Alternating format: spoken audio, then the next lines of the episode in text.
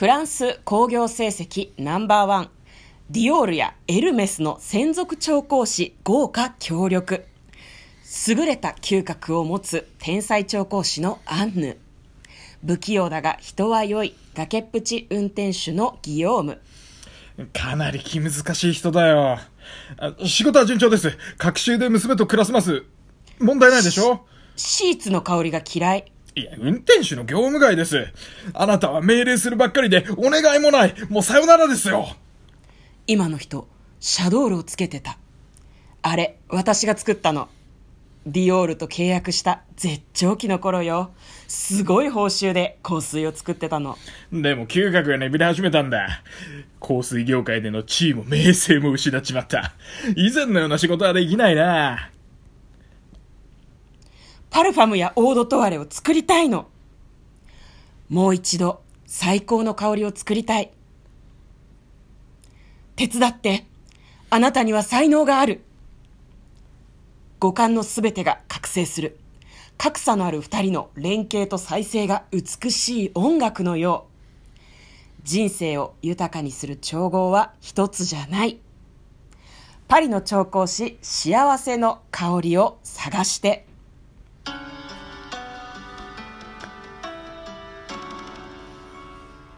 トレーラードライビング。小芝居 小芝居しましょうね。はい、始まりました、トレーラードライビング。この番組は映画の予告編を見た嫁と婿の夫婦が内容を妄想していろいろお話ししていく番組となっております。運転中にお送りしているので安全運転でお願いします。はい。今日はトレドラサブスタジオの方から小芝居とともにお送りしております。辛い、えー今日妄想する映画は、はいパリの調香師幸せの香りを探して2021年1月15日公開101分の映画ですね、はい。フランス映画ですね、まあなんか結構そのいいですね。2人が協力するパートがあるのがいいなっていうふうに予告編を見ていて思ったんですけどね。もうなんかこの打ち合わせで手一杯であの予告の内容を嫁はもうだいぶ忘れてる。時間がねえのにこういうことをやろうとするからね。そうね。なんか。ギリギリでね。まあ、ちょっと要練習っていう感じがしますね。まあでもあの、うん。サブスタジオの時はね、ゆっくりちょっと、あの、練習とこう、画面見ながらできるんでね。まあやれるかな工。数がかかるんで、車の中ではできないからね。車の中ではこれ無理ですね自宅ではこれをやるっていうふうにすると、ちょっとその自宅でやる意味もあるというか、そうですね。なんだろうな。小芝居会です小芝居。いやでも結構さ、これちゃんとさ、ナレーションと、うんあの、セリフのあるパートと綺麗に分かれてたし、うんこれね、予告編のね、後半のね、曲がちょっと盛り上がるところもね、確かに気持ちいいしね、うんすごくいい予告編だと思いますよね。ねまあ、予告を見る限りは、その、女性、女性調香師が、昔すごい映画を極めたって。めちゃくちゃ調香師としてこうん。うトップのトップまで行ったんだけど、だんだん嗅覚が弱っていったっていう人がいてでその人と、まあ、その運転手うん。との交流を描いていく映画なのかなっていう感じでしたけど、そうですね。なんかグリーンブックとかああいう感じっぽいですね。あバディものって考えていいんだよ、ね。まあバディものって考えると。ラブじゃないよねいや、ラブじゃないでしょ。だって、あの、離婚調停中だしさ。そうだよね、うんそうだよねじゃあ安心して見られますね、ちょっとちょっとこれ大丈夫？フランス映画だしラブなんじゃないのっていう夢はちょっとだけ思ったんだけどあーまあでもさ、あの、フランス映画ってなんか何もうまくいかねえみたいなイメージあるじゃん。ううもう私ぐらいうがった見方だと思うよそれ。でもそういう節はあるよね。だからなんだろうな。そういうふうにならなくてもいいと思う。あくまでビジネスパートナーっていうふうに考えてもらえるといいですかね、まあ、なんかおお互いなんかね、こう、理解し合っていって、うん。まあ、最後には、あの、お互いのね、大事なパートナーになるっていうかね、まあ、もちろんビジネスのね。ビジネスのね、いいと思いますよ。でしかも運転手よりも多分うん。調香師になった方がお給料がいいだろうし、うん。なんかすごい願ったり叶ったりなんじゃないのかな。でもやっぱり知識がないから組んでやらないとダメなのかもね、ああ、なるほどね。うん。まあ、あとなんだろう。まあ、そこもなんか面白いよね。あの、感覚だけで上り詰めたスターがさ、こう、はいはいはいはい。あの、その大事にしてた感覚の一部がこう、まあ、老化なのかもわかんないけど、うん。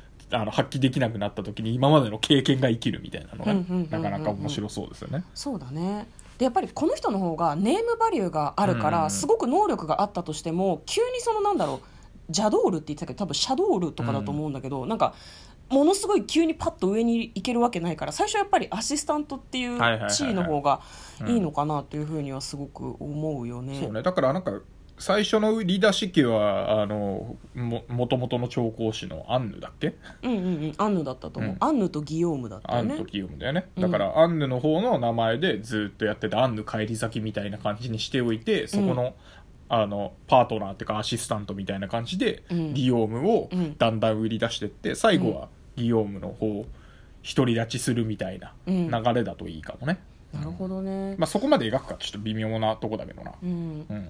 まあ、あと難しいのがさそのどうしてその人が匂いがこうなんだろう調香師としてのセンスがあるってどうして分かったんだろうねアンヌはね。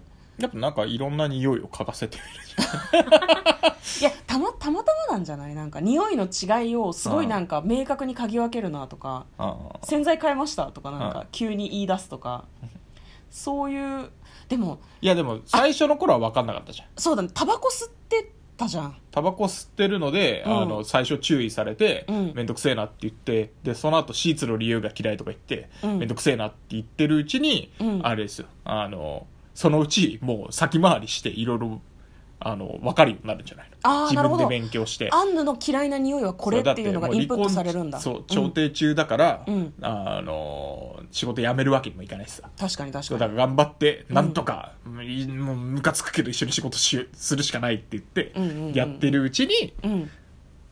あの覚えていくんじゃないかな。そうだね。多分アンヌが微妙なそのなんだろうバラの花の匂いが嫌だとかじゃなくて、なんかこうその中でもこういう匂いがダメみたいななんかすごいうん。細かいことがきっと嫌なんだと思うのね。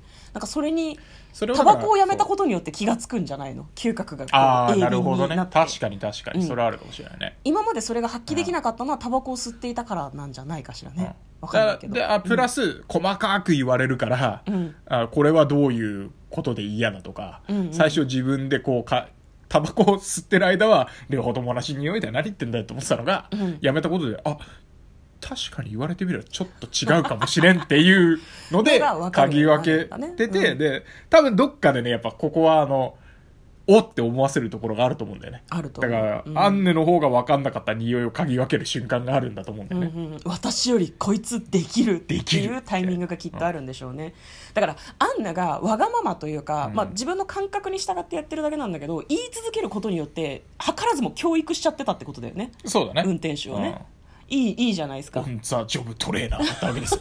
大嫌いだよ OJT って。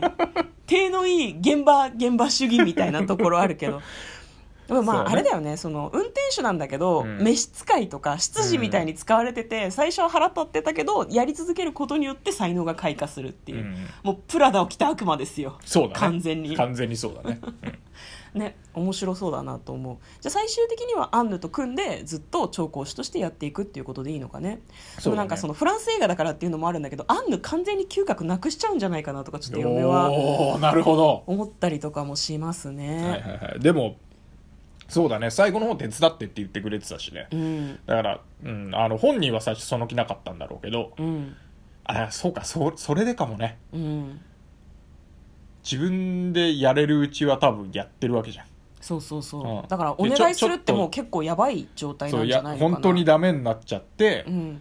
頼むぞ、お前の花だったら信じられるから一緒にあの最高の香りを作ってくださいみたいなところで物語がこうバッとクライマックスになるのかな、なんかその召使い的に使われている中で嗅いできた匂いがたくさんあるから、それが全部頭に入ってるんだろうね。あいやアンヌが2年前にあそこのホテルで嫌だって言ったあの匂いに似てますとかあそういう言い方をするんすげえ記憶力だな。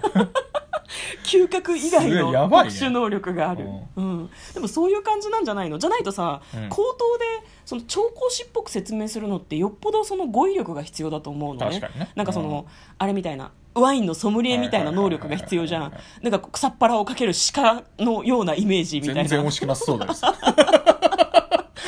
牧場の匂いしそうだよね。まあまあわかんない。若草の匂いとかさわかんないけど、はいはいはいい。ろんな表現方法があるじゃん。それが2人の中で共通の言語があってああ確かにね、うん、それが通じるようになってるんじゃないのかな。わかんないけど。なるほどね、うん。なんかそれに1番2番とかこう、うん。番号をつけたりしてより精度を高めていくとかそういうのもちょっと見たいですね、うんすごいなんかお仕事映画として非常に興味がございます、そうですね。うん。はい、そんな感じでいいですかね？いいんじゃないですかね。まあラストはだからまあ、嗅覚が失っちゃうかもしれないけどうん。あの新しい調香師が誕生して。ね。だからで2人で協力して新しい香水を作ってそれが大ヒットするところまでじゃないですかね。まあでもあれかな大ヒットしなくてもいいのかもしれない。2人にとってこれが最高の香りっていうのが。ああ作り上げられればいいのかもしれないね。いや嫁はねギヨームがこううん。主担当することになってギヨームがうん。アンヌっていう名前の香水を作るところまでやってほしい。ダセーかな。どうなんだろう、うん。なるほどな、まあそこまで見まあまあいいんじゃたいですね。ない？いいんじゃない、い。はい。ということで、そんな終わり方を妄想いたしました。うんえー簡単にストーリーを読んでまいります。挫折した天才調教師が人生崖っぷちの運転手との交流を通して再生していく姿を描く。えー世界中のトップメゾンの香水を手掛けた天才調香師。しかし仕事へのプレッシャーと忙しさから嗅覚障害になり地位も名声も失ってしまう。嗅覚が戻った現在は馴染みのエージェントから紹介される地味な仕事だけを引き受けパリの高級アパルトマンでひっそりと暮らしていたということです。おなるほど。なんかいろいろ失ってからなんだね。でもね。戻ってきたけどみたいな感じなんだね。うん。ちょっとその辺もなんか気になりますね。なるほどね、うんうんうんもっと結構サクセスストーリーなのかもしれないですね。そうだね。意外とねうん。復帰していく話なのかもしれないはいはい。うん。なんか奈落に落ちていくみたいなことをちょっと妄想しちゃったけど違ったかもしれないフランス映画はだってバッドエンドみたいなことを向こうが言いませんでしたっけ？そうですね僕の勝手な思い込みですけどほぼフランス映画見てないので はい、お送りしてきました。この番組はラジオトークで配信中の、えートレーラードライビングでございます。もしよろしければ感想ですとか、あとリクエストの映画などがございましたらお便りを大募集中でございます。もしよろしければリアクションボタンを押していただけると、嫁と婿がとても喜びます。励みになります。はいよかったらよろしくお願いします。はい、ということでお送りいたしました。嫁と向こうのトレーラードライビングまったね